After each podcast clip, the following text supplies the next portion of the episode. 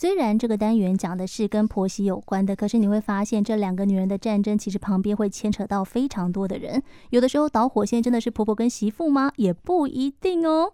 赶快来欢迎我们的来宾，他是新人类文明文教基金会的执行长林淑玲林执行长。Hello，执行长好。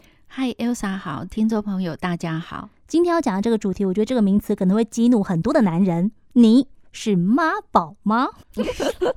我就不相信有人会承认自己是妈宝。对，我一定会说我是妈妈的宝，没有错，但我不是妈宝。通常我会在什么地方听到有人对他的伴侣说他的伴侣是妈宝，就是在离婚的现场。这是气话还是他会说你什么都听妈妈说，你妈妈说，你妈妈说？嗯，所以这不光是气话，也是事实吗？嗯，我觉得那是立场的问题，不是什么事实不事实。哎呦，其实有时候对方他说我是妈宝，他可能会觉得我没有站在他的立场，我没有维护他。我懂了，我站在我爹娘这一边，我维护我的爹娘，哦，所以他指责我是妈宝。所以这个妈妈的宝该怎么办呢？这件事情，其实，在关系紧张的时候非常容易出现。关系紧张，当我们觉得挫折，当我觉得无力的时候，我特别需要对方或者别人来支持我。嗯，可是当他又不愿意支持我的时候，我就不禁去想，你就是一个妈宝。其实我们会有妈宝这样子的稍微负面一点的词句，是不是因为在婚姻关系当中，妈妈总是会比较担心，比较常来关切？然后，当妈妈发现有问题的时候，她会急着想要去介入。像爸爸就比较不会，所以没有爸宝啊，都只有妈宝而已。对，在我们成长过程中，即便我们已经很成熟了，年龄很大了，我们跟母亲之间的关系通常会比跟父亲之间更亲密一点。真的，我到现在如果东西找不到，还是问我妈说：“你有没有看到在哪里？”妈妈，对，可能爸爸也知道，但是我们很少会去问爸爸。哦，真的。所以你可以想见，这个名词它当然是其来有自了。嗯嗯。那另外一个层面的意义就是说。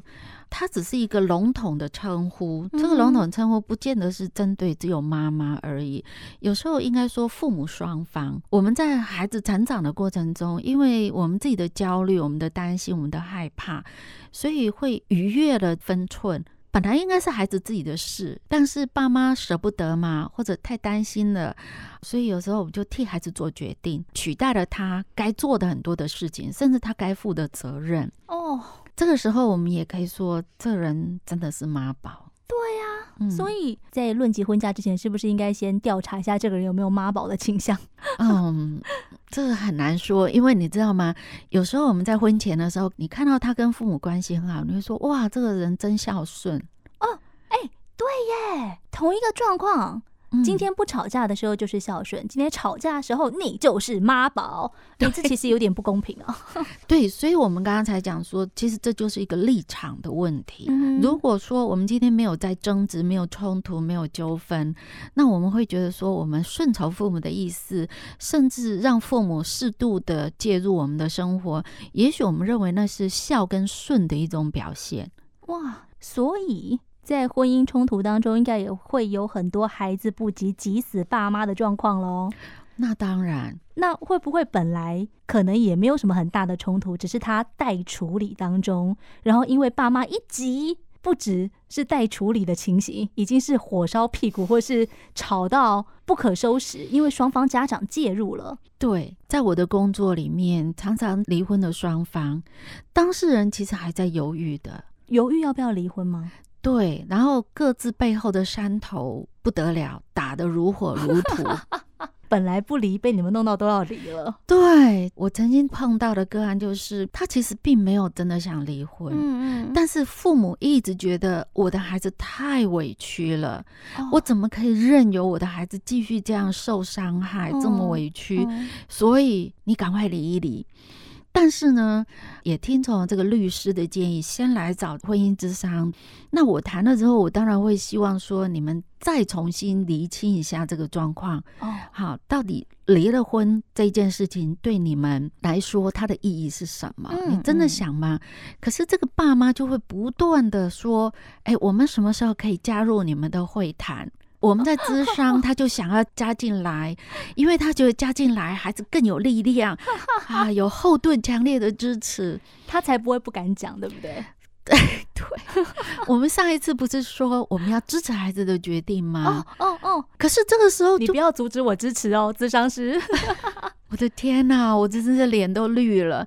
然后他还不断的问我说：“哎，你们要谈到什么时候？接下来我什么时候可以跟律师谈后续的事情？”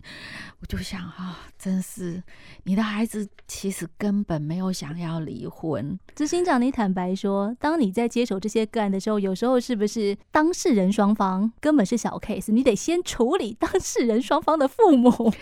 对，那些人才真的是让我觉得比较棘手的哇。在他的立场来讲，他会觉得他完全是出于善意，嗯嗯，因为是善意，所以你不要否定我。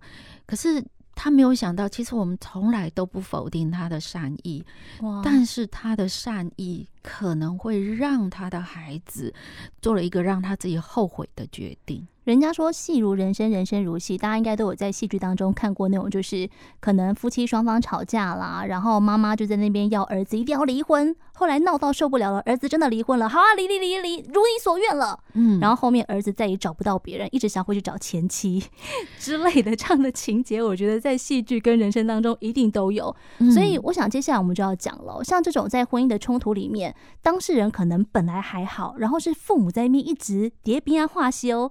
那应该是两组人马都要处理吧？如果今天我是那个真的急到爆炸的父母，该怎么样把这个情绪缓下来？第一件事情就是，我们上次不是说我们要相信孩子的眼光吗？但是因为现在我发现孩子眼光有问题，他们俩都已经吵到离婚，坐在这边了。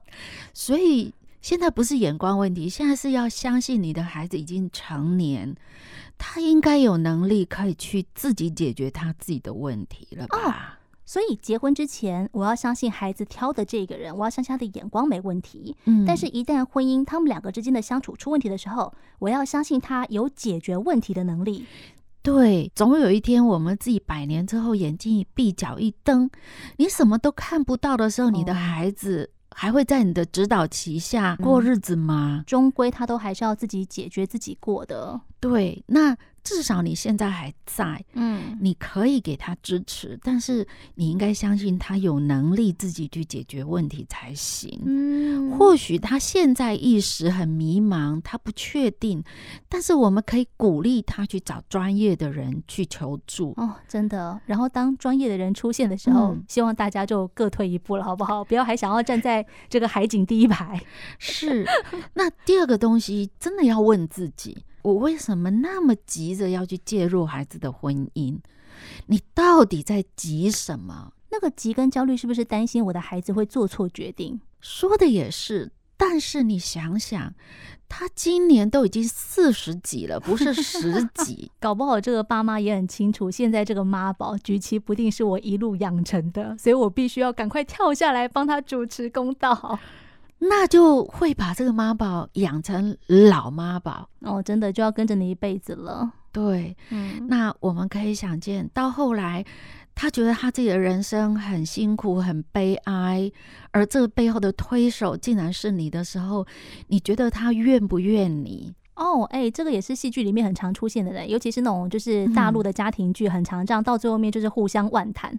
对，我觉得那个怨尤会让我们自己跟孩子的关系更糟。没错，所以还是要退一步，站在比较远的地方，告诉他们有问题的时候回来，因为我在这里。对，嗯，好，我觉得这是很重要的。爸妈这个部分真的要 好好的思考一下，我到底在急什么？好，嗯，那回到就是当事人本身，如果他是在婚姻冲突的状况之下。你会给这样子的人什么样的建议？第一个，你必须先相信你自己，就像你的爸妈相信你一样，你也应该要相信你自己。也许过去我真的是蛮依赖我的父母，嗯，可是到了今天，我应该要能够承担起一个成人的责任跟角色立场。也就是说，今天不管离或不离，我都必须对我的决定负起责任。对，然后在这个过程中，我要试着去解套，去解决问题，嗯嗯，而不是把这件事情丢回给我的爸妈。嗯哼，可能我们要告诉父母的是，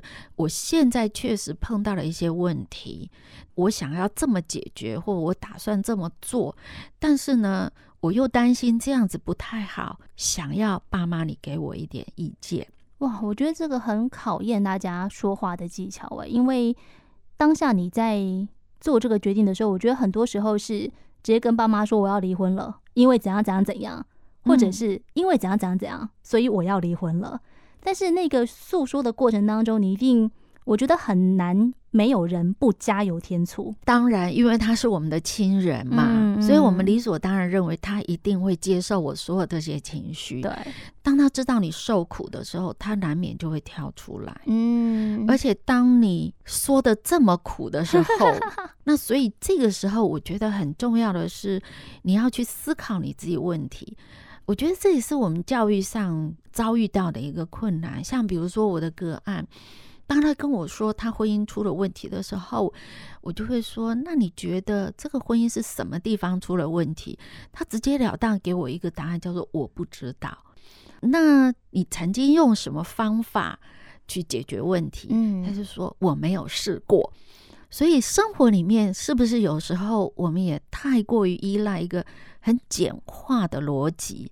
甚至当我碰到问题的时候，我直接把这个问题丢给长辈，嗯，丢给师长，嗯，他们就给我答案。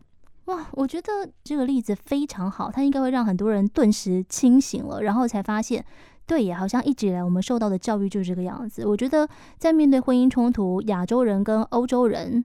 会有很多不同的这么大差异的做法，真的是在于我们看待问题的角度是比较多方向的，还是说我们只是单一个面向去切入？